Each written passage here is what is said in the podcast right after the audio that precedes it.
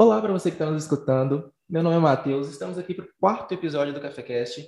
Hoje com um assunto muito massa, muito massa mesmo, que é a comunicação no exterior. E trouxemos uma pessoa que, assim, tá lá fora, ela sabe falar exatamente sobre isso. E trouxemos também uma pessoa que está aqui no Brasil, mas estuda relações internacionais. Então, sem mais delongas, Vini se apresenta. Olá, eu sou Vinícius Gambetta da agência de bolso e eu sou produtor de conteúdo. É isso. Eu não sei se é, é esse nível de apresentação que vocês esperavam de mim. Cara, a gente, a gente vai, vai, vai conseguir mais coisas de você, tá? Eu espero que sim, tô aqui pra isso. Tainá, dá um oi. Oi, eu sou a Tainá, eu sou é, estudante de Relações Internacionais e trabalho como estagiária em comércio exterior. É isso que eu faço. E a gente também gente, vai descobrir vou... coisas sobre a Tainá ao longo do episódio. Exato, exatamente. A gente vai conseguir mais informações aqui. Mas agora, a gente vai conseguir agora, mais informações agora. Ô Vini, é, aproveitando que você já começou a falar, você é produtor de conteúdo e etc. Você produz conteúdo para você, você produz para uma empresa? Conta pra gente, a galera vai te conhecer melhor agora quando você falar do seu projeto. Vamos lá então, cara. Produzir conteúdo, na verdade, eu produzo desde muito, muito cedo, assim. Quando eu tinha, sei lá, 12 anos, que eu aprendi a utilizar a internet, a primeira coisa que eu fiz foi montar um blog, sabe? Então, eu sempre tive blog de tecnologia. É, no, no tempo de ensino médio, eu fazia curso técnico de informática. E aí eu resolvia as tarefas né, que os professores passavam e eu colocava as respostas no blog, para que os meus colegas acessassem o meu blog para pegar as respostas. E aí eu conseguia gerar tráfego para o meu blog desse jeito. Todo mundo da, da escola acessava o, o, o blog para ver as respostas. Então eu sempre gostei muito de produzir conteúdo, né? Quando eu me formei no ensino médio, montei a empresa, montei uma agência de publicidade e a gente começou a vender essa produção de conteúdo, né? Então comecei a, a produzir conteúdo para outras marcas e aí a gente teve uma experiência muito legal com isso. E aí, só que esse negocinho sempre ficou comigo ali, né? De, putz, eu, eu, gostaria de produzir um conteúdo meu, um negócio que eu gosto, falar sobre coisas, ensinar coisas para as pessoas, etc. E, e, na rotina de uma agência de publicidade era muito difícil, né? Daí você tem que lidar ali com burocracia e cliente que não pagava e não sei o que, e fornecedor. Então era, era muito complicado, foi um pouco estressante, aprendi muito, né? Tive agência de publicidade durante sete anos, mas aí em 2018, mais ou menos, a gente começou a conversar sobre isso, eu e a minha esposa e tal, até que a gente tomou a decisão ali em 2019, eu vendi a minha parte na agência, para a gente poder vir estudar fora então a gente veio estudar no, no Canadá, depois a gente voltou para o Brasil por conta da pandemia, e agora a gente voltou para o Canadá de novo, que é, é, é, o que a gente realmente queria, né? Ter essa experiência de poder viver fora do país. E eu só ia conseguir fazer isso se eu não tivesse mais preso a agência, então vendi a minha parte na agência. E a gente abriu a agência de bolso, que não é uma agência de publicidade, embora tenha o nome de agência, mas é onde a gente produz conteúdo, eu produzo cursos, falo sobre marketing comunicação para profissionais da área e para pequenos empreendedores. Que massa, que massa. Cara, e, e, é isso mesmo. Eu realmente, na primeira vez que eu encontrei vocês aí, sei lá, uns três anos atrás, dois anos atrás, eu pensei assim: é uma agência, é uma agência. E depois que eu fui entendendo realmente que, que você até chama o projeto agência de bolso, né? Então, depois que a gente foi, foi pegando essa ideia mesmo, fui entendendo essa ideia mesmo. E surgiram outras ideias também, né? Você quer falar um pouquinho? Aquela caixa, o Clientes do Mal. Aí a gente vai. É, mente vazia oficina do diabo, né, cara? A gente vai criando outras ideias aí conforme qualquer tempinho que sobra, a gente tá inventando moda. Então hoje a gente tem. Eu, eu tenho um podcast também, que é o Trendcast. A gente tem uma comunidade para profissionais de marketing, que é aquela caixa. A gente tem um outro perfil no Instagram, que é o Clientes do Mal, onde a gente posta lá uns diálogos super engraçados que, que a galera que trabalha na área vai, vai se identificar bastante. É, hoje eu atuo também como head de estratégia do Reporteio, uma ferramenta para emissão de, de relatórios. Então tem, tem vários outros projetinhos aí, várias outras coisas que a gente vai metendo a cara e fazendo, mas tudo isso está dentro do guarda-chuva principal, que é a agência de bolsa. Cara, quando saiu essa notícia do Reportei, eu mandei no grupo do daqui do café e eu falei assim: ele tem tempo para fazer isso? Como que tem tempo para fazer isso?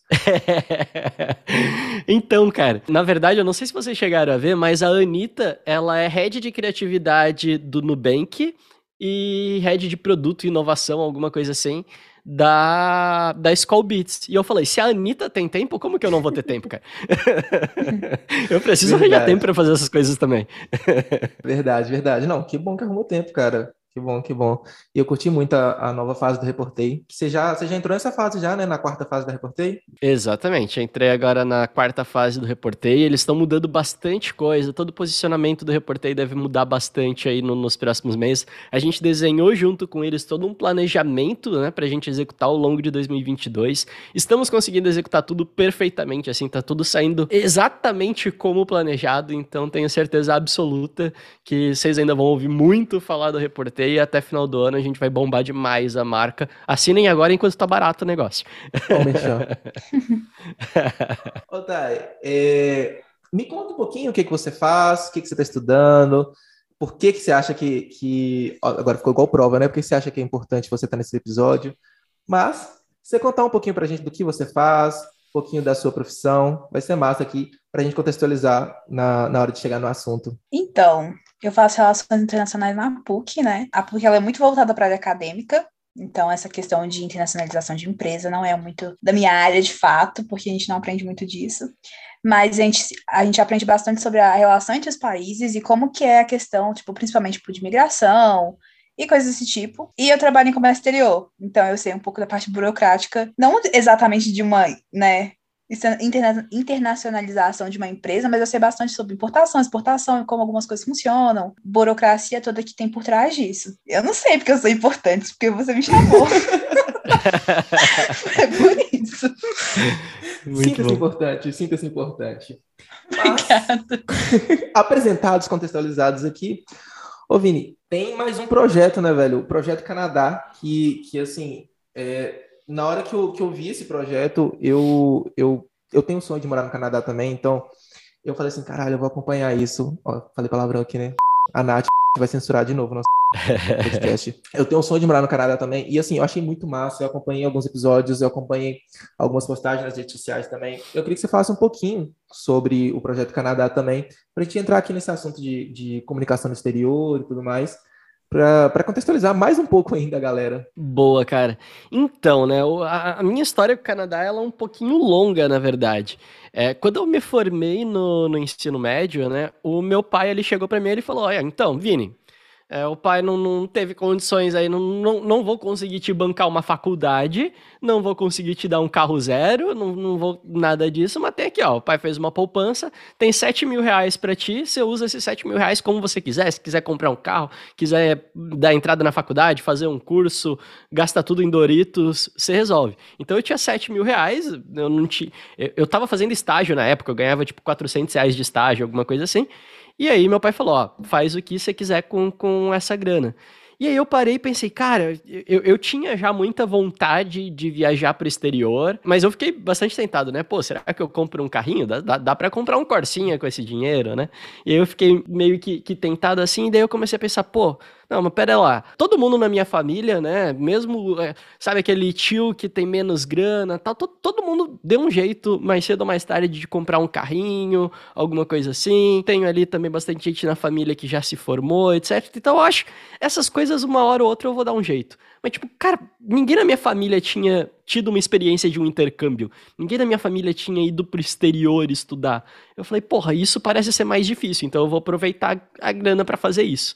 E aí eu peguei esses 7 mil reais do, que meu pai tinha me dado, comecei a juntar mais uma grana, assim, durante um ano eu me planejei ali é, com, com dinheirinho do estágio, etc, ia fazendo uns frilas por fora, e aí eu fui para fiquei quatro semanas em Toronto, no Canadá, né, para fazer ali quatro semanas de curso de inglês, foi o que eu consegui pagar, e eu fiquei completamente apaixonado por aquela experiência, sabe? De eu estar tá em um lugar completamente diferente, não entender o contexto do, do negócio, etc. Eu falei, cara, isso, isso é fantástico. É isso que eu quero. É isso que eu quero e eu quero replicar isso mais vezes. É, quando eu voltei para o Brasil, ficou esse sentimento ali incubado, né, dentro de mim. E aí, quando a gente teve essa oportunidade, que eu vendi minha parte na agência, etc., e aí a minha esposa já queria também muito estudar fora, ter uma experiência morando fora do país, ela queria ir para a Europa, na verdade, mas daí eu consegui convencer ela a ir para o Canadá, porque eu realmente tinha me apaixonado demais pelo Canadá. Aí a gente veio de volta, é, a gente veio para estudar inglês, eu, eu para estudar inglês, ela para estudar francês. Aí, novamente, a gente teve que voltar para o Brasil por conta da pandemia e, e, cara, essa vontade ficou. Porque é, é realmente fantástico, assim, não tem nem muito como explicar o, o, o que, que eu sinto, mas é, é muito da hora, assim, é muito vontade de estar aqui, é, é muito grande. E aí agora, né, depois que a gente voltou para o Brasil da última vez, a gente falou, ok, vamos desenhar um plano agora mais de longo prazo, né, para a gente ver se realmente a gente quer morar lá e se a gente quiser morar lá, como que a gente desenha esse plano. Então agora sim, eu vim para cursar um college, né? Então eu vou estudar e-commerce and online business management. Esse curso é um curso de dois anos. Depois desses dois anos eu posso aplicar para o PGWP para ficar aqui por mais três. Então a gente teria aí pelo menos cinco anos de Canadá garantido, que eu acho que é o suficiente para a gente saber se é isso que a gente quer da nossa vida ou não, né? Para a gente eventualmente uhum. aplicar aí para uma residência permanente ou não, né? Ou voltar para o Brasil. Saquei. Tá passando frio? Cara, tá, tava passando frio até então. Hoje e ontem que deu uma esquentadinha, assim, agora, nesse exato momento, tá fazendo 9 graus aqui. Mas a gente pegou aí uns friozinhos menos 15, menos 20 já nas últimas semanas. É, puxado, né? Puxado. Você tá onde agora? Agora eu tô em Montreal, na província de Quebec. Tá aí? E como é que foi quando você chegou aí? Cara, tipo assim, frio. um choque de cultura. Se teve. eu digo, teve um choque de cultura, alguma coisa assim, sabe? Perfeito. Eu acho que o que a gente mais sentiu, a primeira vez que eu vim pro Canadá e eu vim sozinho e eu era muito novo, né? Eu tinha 18 anos quando eu vim pra cá, eu, eu senti muito mais esse choque, né? Até porque eu, eu tava completamente sozinho, assim. E foi a primeira vez uhum. que eu não poderia recorrer a ninguém, sabe? Então foi terrível. E era muito engraçado, assim, porque eu, eu fazia curso de inglês no Brasil. E aí, quando eu cheguei no, no Canadá, eu falei, ok, eu não sei mais falar inglês. Que, que, que idioma que as pessoas estão falando aqui? Né? Porque era muito diferente, assim, do que você aprende na sala de aula para o que é o dia a dia, sabe? Na sala de aula o professor tá falando devagar, ele tá falando com calma, ele tá falando com o sotaque brasileiro, e tá todo mundo falando com o sotaque brasileiro. Aí você chega, sei lá, no metrô de Toronto, daí tem uma pessoa falando inglês super rápido com sotaque indiano, outra pessoa com sotaque chinês, outra pessoa com sotaque peruano, e, e é aquele caos, assim, que ninguém entende nada. Então, é, acho que essa foi a, a principal diferença. E, e, tem uma mudança cultural, assim, de, de educação, da forma como as pessoas se comportam mesmo, assim, de, sei lá, segurança pública, etc, né? A gente é brasileiro, então é sempre escamado, sempre segurando a mochila, não sei o quê, e, e não pega o celular na rua, e, e, tipo, a galera andando, assim, com o MacBook no, no metrô. Então tem, tem toda uma diferença, assim, cultural que, que era muito louca, assim, que fez uma diferença absurda. Quando eu cheguei, eu falei, nossa, isso é o paraíso. Mas quando você chegou com a sua esposa, foi muito mais fácil. É, tá, aí... na segunda vez que vocês foram. Perfeito. Na segunda vez, já tinha uma diferença aí, novamente, porque aí a gente veio para Quebec. Né? A gente veio para Montreal, que é a parte francófona do Canadá. Então é uma parte que tem uma cultura muito mais europeia. O restante do Canadá ele é muito mais americanizado, sabe? Então é muito daquilo uhum. que a uhum. gente vê nos filmes, é muito próximo dos Estados Unidos. A parte de Quebec, que é a parte francófona, então a língua oficial desse pessoal é o francês, é, eles são muito mais europeus. No, no, estilo, na, no comportamento, etc. Então a gente já percebia que eles não eram mais tão educadinhos. Aquele negócio de, de falar sorry quando esbarra, etc., que a gente vê nos filmes o, o, estereótipo canadense é muito do restante uhum. do Canadá. Assim, em Quebec a galera já é um pouquinho mais bruta, sabe? Mais, mais é o estereótipo francês. Exato, é, é mais bruto, mais, mais ogro. O francês também é, acaba sendo uma barreira aí, embora quase todo mundo seja bilíngue, né? Então é muito difícil você encontrar alguém que não saiba falar inglês. Ainda assim, o, o, francês é a língua materna deles. Então, ele, ah, se você não, não fala francês, você não mete ali um bonjour, alguma coisa assim, ou pelo menos mostra que tem interesse na língua deles, eles já te olham meio de lado. Então, tem uma questão aí do, do francês e dessa cultura mais europeia que acabou pegando um pouquinho. Mas depois você se apaixona também, você fala, nossa, que, que coisa mais linda, um pedacinho da Europa aqui na, na, nas Américas. Mas falar uhum. nisso, você tá aprendendo a falar francês? Eu ia ah, agora. tô, tô daquele jeito, assim. a, a, gente acaba pegando bonjour. uma coisinha. É, bonjour, ça va bien? a gente acaba pegando uma coisinha ou outra de, tipo, ir no mercado, etc. Então a gente até tenta se virar ali. É, mas as minhas aulas de francês mesmo, elas começam agora no dia 20. Isso é uma coisa legal, inclusive, né? A província de Quebec, eles querem muito manter o idioma francês. Tanto é, a língua oficial do Canadá é inglês e francês, né? Eles têm duas línguas oficiais, mas a língua oficial de Quebec é francês. Se você não quiser falar inglês, não precisa, entendeu? A língua oficial é o francês daqui. E eles têm muito isso de querer manter o idioma. Então, se você vem para cá com visto de trabalho, com visto de estudos, você consegue, o, o governo te paga para fazer aulas de francês. Então, as minhas aulas começam agora dia 20 é, se fossem aulas gratuitas, já seria maravilhoso, mas além de ter aulas gratuitas, eles te dão uma ajuda de custos, né, para transporte, alimentação, para que você vá para as aulas de francês de fato. Então, vou, vou aprender. Daqui seis meses a gente faz de novo um podcast e eu já vou ter um, um francesinho aí para conversar com vocês. Combinado. Cara, eu acho muito massa esse incentivo do país é, em querer manter a, a, própria cultura, né, velho? Querer manter a, as origens ali. Aí no, no, no, Quebec, eles têm. Os rótulos são nos dois idiomas também? É, a maioria é tipo. O, o principal é francês, entende? Normalmente, uhum. quando você tem as marcas que vendem no Canadá inteiro, Aí eles vão ter em francês e em inglês, mas marcas que são mais quebecoises, né? Marcas mais daqui, é, locais, etc., a, a, galera nem tenta, cara. É só francês. tem, tem bastante lugar, assim, que você vai ver os anúncios, placas, etc., que vai estar tá só em francês, assim. Às vezes a galera não faz muito esforço, não. É isso aí, entendeu? Tá, tá em francês, te vira. Aproveitando falando da, de internacionalização e da questão aí do, da, da, cultura, do choque de cultura, assim, que, que obviamente tem de país para país, até aqui no Brasil mesmo, tipo, de região para região, que é muito diferente. Você pensa em, tipo, fazer um conteúdo virado pra galera daí? Total, total. Não em francês, que eu acho que vai, vai demorar um pouquinho. Mas conteúdo em inglês, sim. É, a gente já teve uma experiência no passado produzindo conteúdo em inglês. A gente chegou a criar um, perfil. Inclusive, quem quiser acessar aí é instagram.com/barra Pocket Agency. Então, bem, a gente traduziu assim meio que ao pé da letra o negócio ali, justamente para testar, né, para ver se a gente conseguia atingir algum público ali. Foi uma experiência bacana.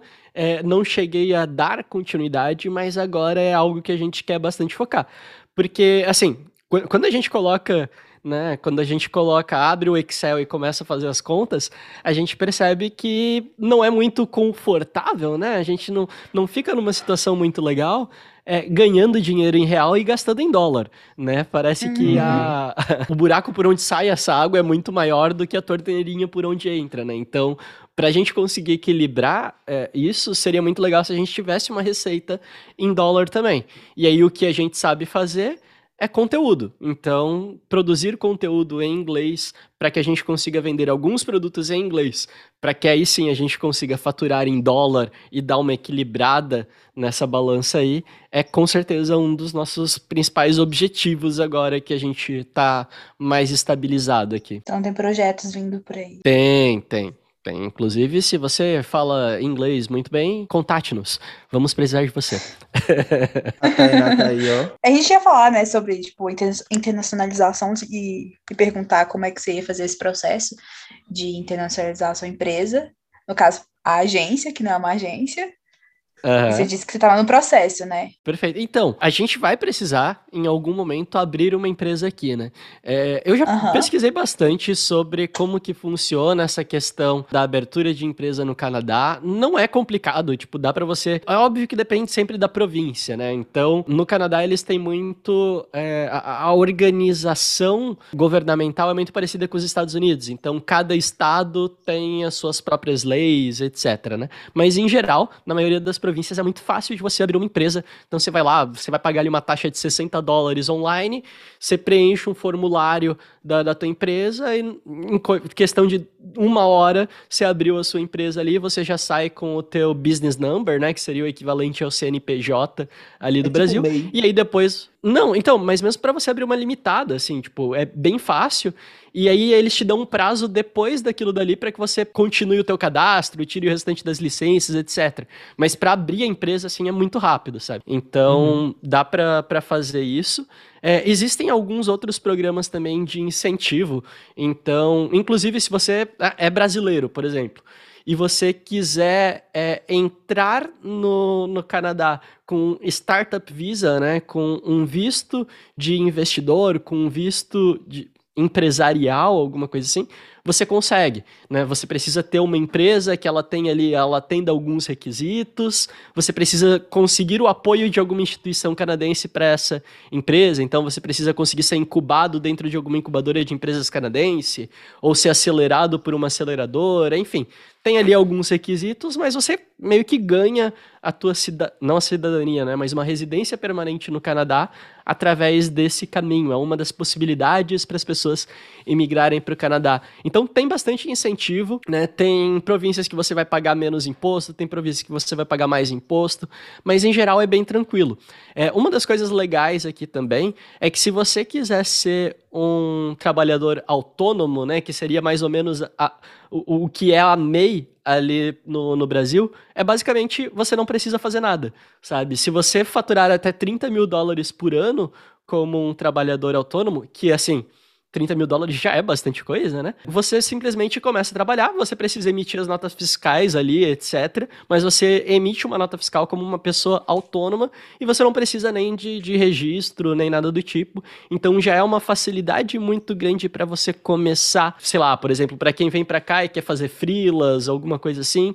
É sossegado, sabe? Não é, ah, eu vou fazer um frila e eu tô trabalhando ilegalmente. Não, tem como você fazer isso de, de forma legal até 30 mil dólares por ano, etc. Então, dá, dá para fazer. Dá para fazer. é, agora a gente cara. precisa ver como que a gente vai estabilizar isso. Muito provavelmente eu vou tentar pegar alguns freelas antes, fazer um planejamento, entender como é que funciona mais do mercado, né? E não só da parte burocrática. E aí, uma vez que a gente entender isso, a gente vai ver, não, peraí, vamos aqui para uma empresa, para o que seria uma sociedade limitada, vamos para uma cooperativa, enfim, vamos entender exatamente qual que vai ser o modelo de empresa, mas com certeza é uma coisa que a gente vai fazer, assim, porque eu acho muito difícil que a gente queira voltar para o Brasil em definitivo, assim, a gente gosta demais daqui. É bacana demais. É que você tinha dito, né, que você ia tentar, não tentar, né, você vai mudar, é, conquistar o público canadense, né? Tipo, gerar conteúdo para eles. E eu imagino que, por ser uma cultura diferente, tem estratégias, estratégias diferentes para fazer isso, né? Tipo, diferente do, do, uhum. público brasileiro, assim. E aí eu queria saber quais são elas, assim, porque é uma pessoa que é, é leiga no assunto. Aham. Uhum.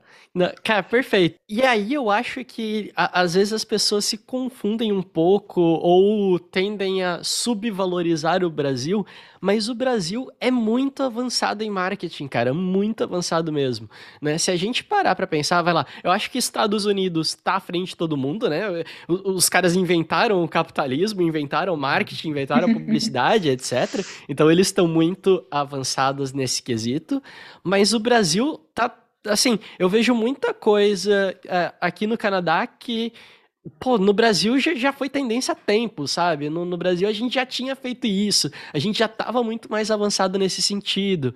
É, quando eu paro para assistir comerciais na televisão no, no Canadá, é, eles parecem meio, me, meio brega de vez em quando, assim, sabe? Então eu acho, principalmente aqui é, quando a gente está falando. Se a gente for para Toronto, alguma coisa assim, que é muito mais próxima dos Estados Unidos culturalmente, eu acho que aí sim, talvez eles estejam ali numa vibe um pouquinho mais avançada que a gente em questão de, de estratégia, já utilizem mais tecnologia, mais IA, etc. Mas quando a gente está falando aqui de, da província de Quebec, que tem toda aquela pegada mais europeia, etc., eu acho assim, cara, o Brasil está muito mais avançado, a gente consegue ensinar muito mais coisa para eles, sabe? Porque a gente, a gente manja mais do que eles, eu acho. porque talvez porque o nosso mercado ele seja mais intenso, então a gente tem muito mais empreendedorismo no Brasil, talvez até porque as pessoas têm que empreender por necessidade, né? É, e aí a pessoa empreende uhum. por necessidade, então a gente tem muito mais empresas, como a gente tem muito mais empresas, a gente tem muito mais competição, como a gente tem muito mais competição, a gente precisa desenvolver muito mais a publicidade, então eu acho que talvez eles estejam um pouco confortáveis demais, assim. E aí eu acho que trazer uma visão de fora, trazer uma visão brasileira, no caso, eu acho que dá uma mexida na, na, estrutura e no mercado deles. Então eu acho que a minha estratégia vai ser mais ou menos essa: tentar trazer algumas das coisas que são aplicáveis no Brasil para o contexto canadense, mais do que me adaptar à linguagem deles, sabe? Eu acho que uhum. vai ser mais enriquecedor eu trazer uma visão diferente do que eu mudar a minha visão para a visão deles. Então eu acho que vou tentar trazer um pouquinho dessa desse swing latino para eles. Bem Emily em Paris, né? Ser o diferencial. Isso, eu acho que, que pode dar boa. Assim. Pode ser que também seja um, é, um completo fracasso, mas... Não, a gente só trabalha com, com energias positivas aqui, ó, vai dar bom. Profetizando. É, eu, é, porque eu, eu acho que o brasileiro é, é, mais criativo, sabe? Porque a gente precisa buscar destaque ali no meio da multidão.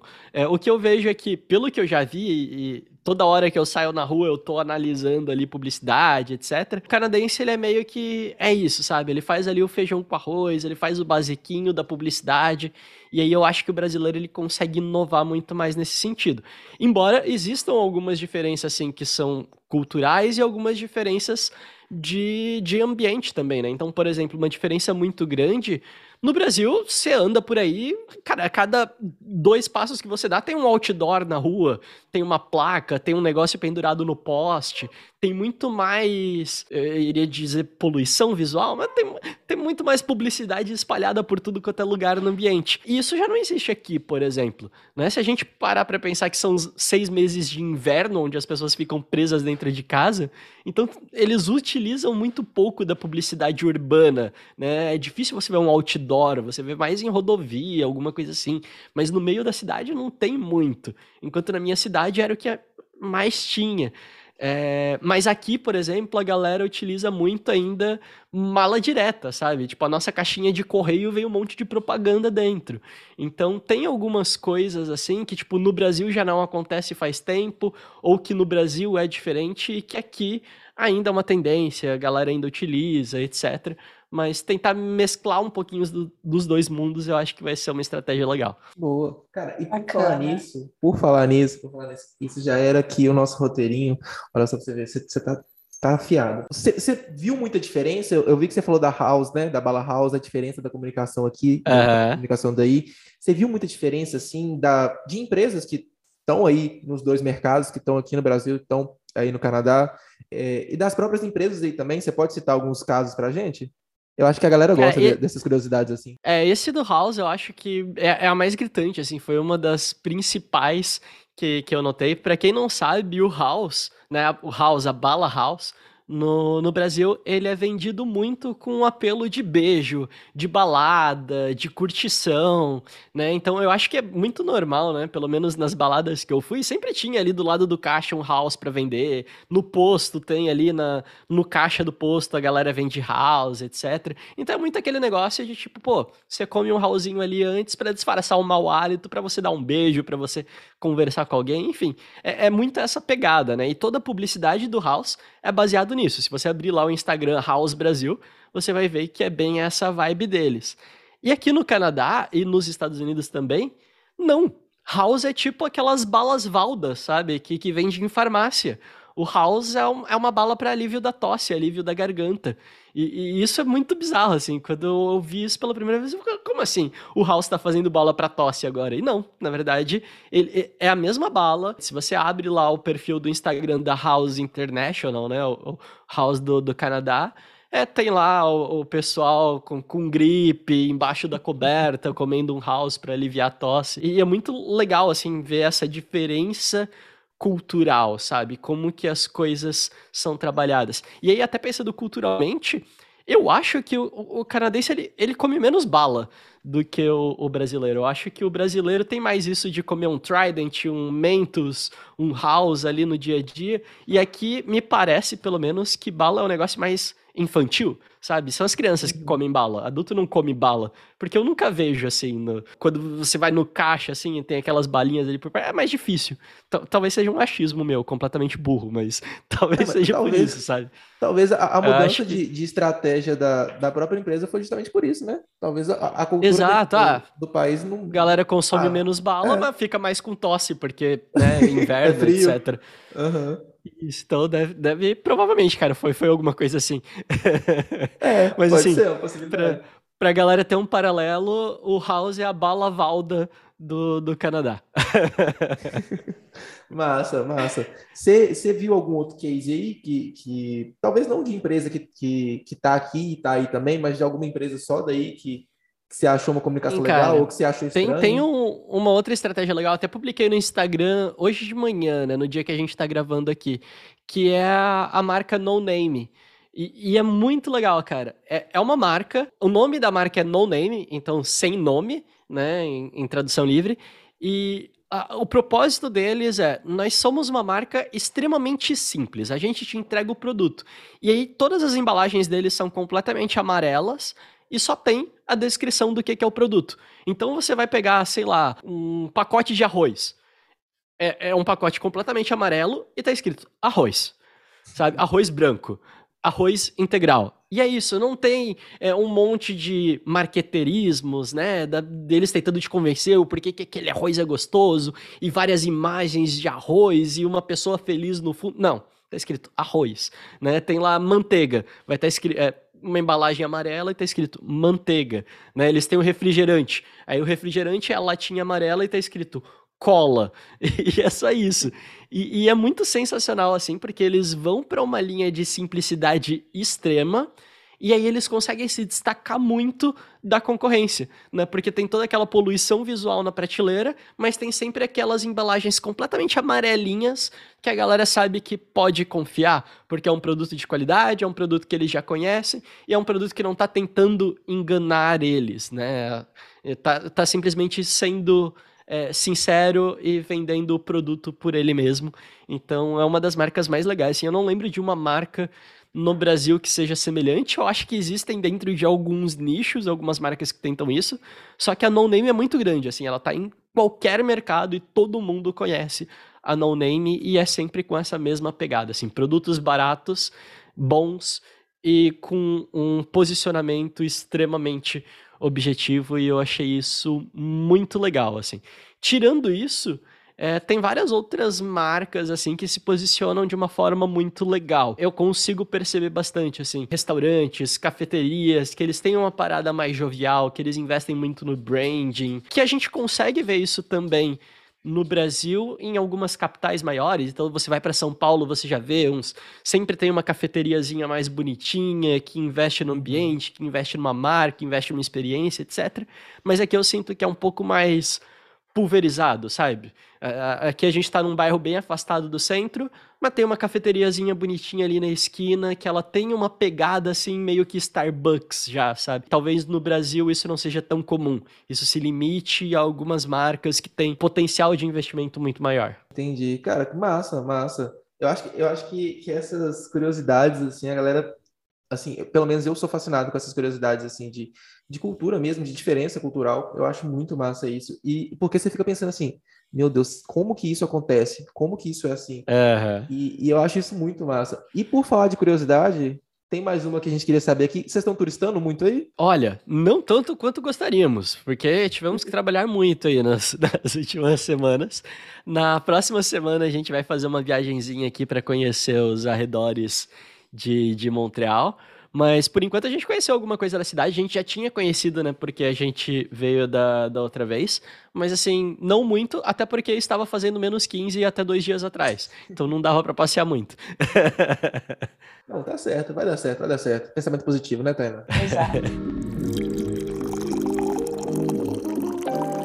Cara, agora a gente queria saber se você trouxe alguma dica, né? A gente tem sempre essa ideia de, de ter uma de café aí no final do, do podcast. Primeiro eu queria que você trouxesse alguma dica, sei lá, um livro, uma série, algo relacionado assim, que, que talvez te ajudou nesse processo que você está passando de, de ir para o exterior, no processo que você vai fazer também de internacionalizar a sua marca. Enfim, você leu alguma coisa, você assistiu alguma coisa, você estudou algo específico que você gostaria de, de sugerir para a galera? Cara, tem um livro muito legal. Ele é um livro em inglês, mas eu acho que vale muito, principalmente para quem quer morar no exterior, né? Aí você já vai treinando enquanto lê e tal. Que é o livro Built to Sell, né? Seria tipo construído para vender em, em tradução livre. É, é um livro muito legal.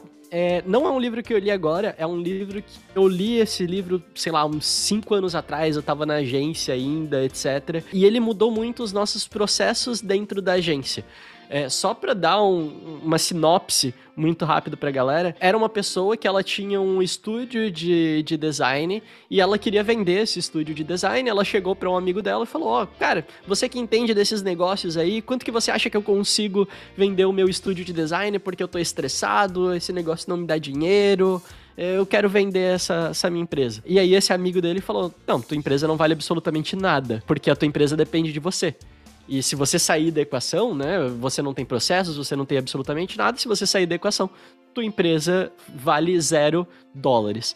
E, e aí ele começou, e todo o, o, o processo, to, todo o livro conta o processo dele de criação de um planejamento, de criação de processos, de como que ele vai trabalhando e arrumando os pontinhos dele da empresa, como que ele começa a trabalhar e olhar tudo de maneira muito mais estratégica e pensada, etc. E aí chega no final, ele fala: "Ah, não, beleza, agora que eu poderia vender a empresa, não faz mais sentido eu vender a empresa porque tá tudo rodando perfeitamente, eu não tô mais estressado, etc. Então é basicamente a, a busca de uma pessoa por essa organização, por esse planejamento que faz ele alcançar os resultados dele. Eu, eu, contei o final do livro, né? Que pessoa horrível que eu sou. é, spoiler, spoiler. spoiler. Mas, enfim, é, ainda vale, ainda vale.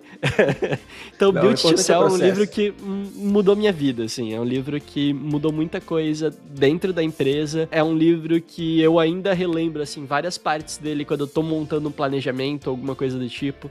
Então, recomendo demais. E aí, para não dizer que eu, eu, eu só dei dica de, de livro grego, tem um outro livro que é muito bom, que é o Satisfação Garantida. Também é um livro estrangeiro, né? Mas esse tem versão em, em português, que é o Satisfação Garantida, que ele conta a história de um dos fundadores da Zappos, como que a marca trabalha com a experiência do cliente.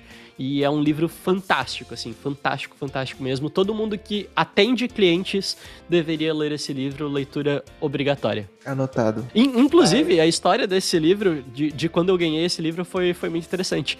Porque a gente tinha atendido um cliente na agência e a gente vacilou demais com esse cliente, assim. A, a gente não, não atendeu ele direito, aí a gente fez um site, o site saiu dois meses atrasado, e aí a gente deu meio que uma desculpa esfarrapada, alguma coisa assim. E aí, ao invés de reclamar, o cliente meio que deu um tapa na nossa cara, entregando esse livro, presenteando a gente com esse livro. Né? Ele nossa. falou: Ah, eu fiquei bastante decepcionado com o atendimento que eu recebi. Eu gostaria que vocês lessem esse livro aqui, que eu acho que vocês vão tirar bons ensinamentos. E aí a gente leu o livro e a gente falou: caraca, não, realmente, a gente tá fazendo muita coisa errada no atendimento ao cliente. E aí isso mudou bastante, assim, da, da, nossa percepção e como que a gente tratava o cliente. Também foi um divisor de águas. Então, satisfação garantida do Tony Scher. Muito legal esse livro. Nota. É, te ajudou. Deu, deu um tapa na cara, mas te ajudou, né? É, aquele, aquele, aquele tapa, tapa carinhoso. Exato. ô, ô, Thay, você pensou? Você trouxe algum, alguma sugestão pra gente também? Dica de série, filme, livro? Olha, eu tenho o clichê, que é Emily in Paris, que é o, vamos dizer assim, que eu acho que encaixa nessa conversa, mas eu acho que todo mundo já assistiu essa série que ela é muito boa, inclusive. Fala assim, ela é bem uma, uma nova temporada que vai sair em breve aí. Eu tenho uma dica de livro que é relacionada à RI, mas tenho a gente pode relacionar um pouco de publicidade e propaganda nele, que chama A Guerra Não Tem Rosto de Mulher. Não vou me atrever a falar o nome da autora porque ela é russa, não sei falar russo. Mas conta a história das mulheres que lutaram na guerra na Segunda, na segunda Guerra Mundial, né? As mulheres soviéticas, no caso. E aí é muito legal pra, pra gente ver, assim, como que era propaganda na época, sabe? Como que incentivavam a, a galera da União Soviética, né, a população, a serem tão nacionalistas e fizeram com que elas largassem tudo, assim, família, estudos, para se voluntariar para a guerra, porque elas achavam que esse era o certo, né? E o país colocava isso como certo. E é muito bacana ver como a história também ela foi apagada, tipo, como que a gente não, não sabe que houveram tantas mulheres na guerra, tiveram tanta participação feminina na guerra. E ai, o, o livro é incrível, emocionante, sabe? Tem um pouco de RI, tem como analisar um pouco de propaganda no meio. Só leiam. Pô, sensacional. Muito bom, tá anotado aqui já. Ele é muito bom de Depois, quando, no, no nosso próximo episódio, nós teremos, então, Vinícius falando sobre o livro em francês, tá? Ó, Ah, no caso, Oui, só oui, ele oui. que vai entender, né? Mas eu queria agradecer a participação de vocês. Assim, hoje nós estamos gravando aqui numa quarta-feira. Aqui no Brasil são 8 horas, agora são 9 horas. Nove horas.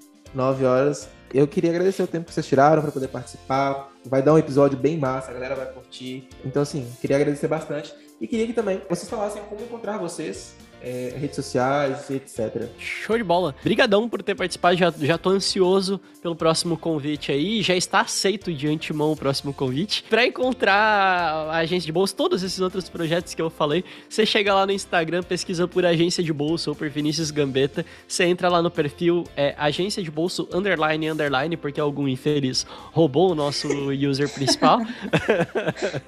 Mas lá você vai clicar no link da bio, vai ver link para todos os outros é, projetos, etc. Então, vai lá, agência de bolso, e seja feliz. Ah, primeiro eu quero agradecer. Esse é o primeiro, primeiro podcast que eu participo. Fiquei muito feliz. Adorei, tô me sentindo muito radialista. Eu tenho um Instagram, né, pessoal, que é 4 underline Tainá, Tainá com HY. E é isso. Não posto muito, não posto muito sobre RI, mas. Se quiserem Mas meu siga. rostinho, é lá. Se você tá Sempre lá. bom ter um seguidor. É, É isso, é né? Vai isso. que um dia eu viro uma blogueira. Ué, tá chegando. Gente, brigadão. É isso. E até o próximo episódio, gente. Um abraço. Até mais. Valeu. Tchau!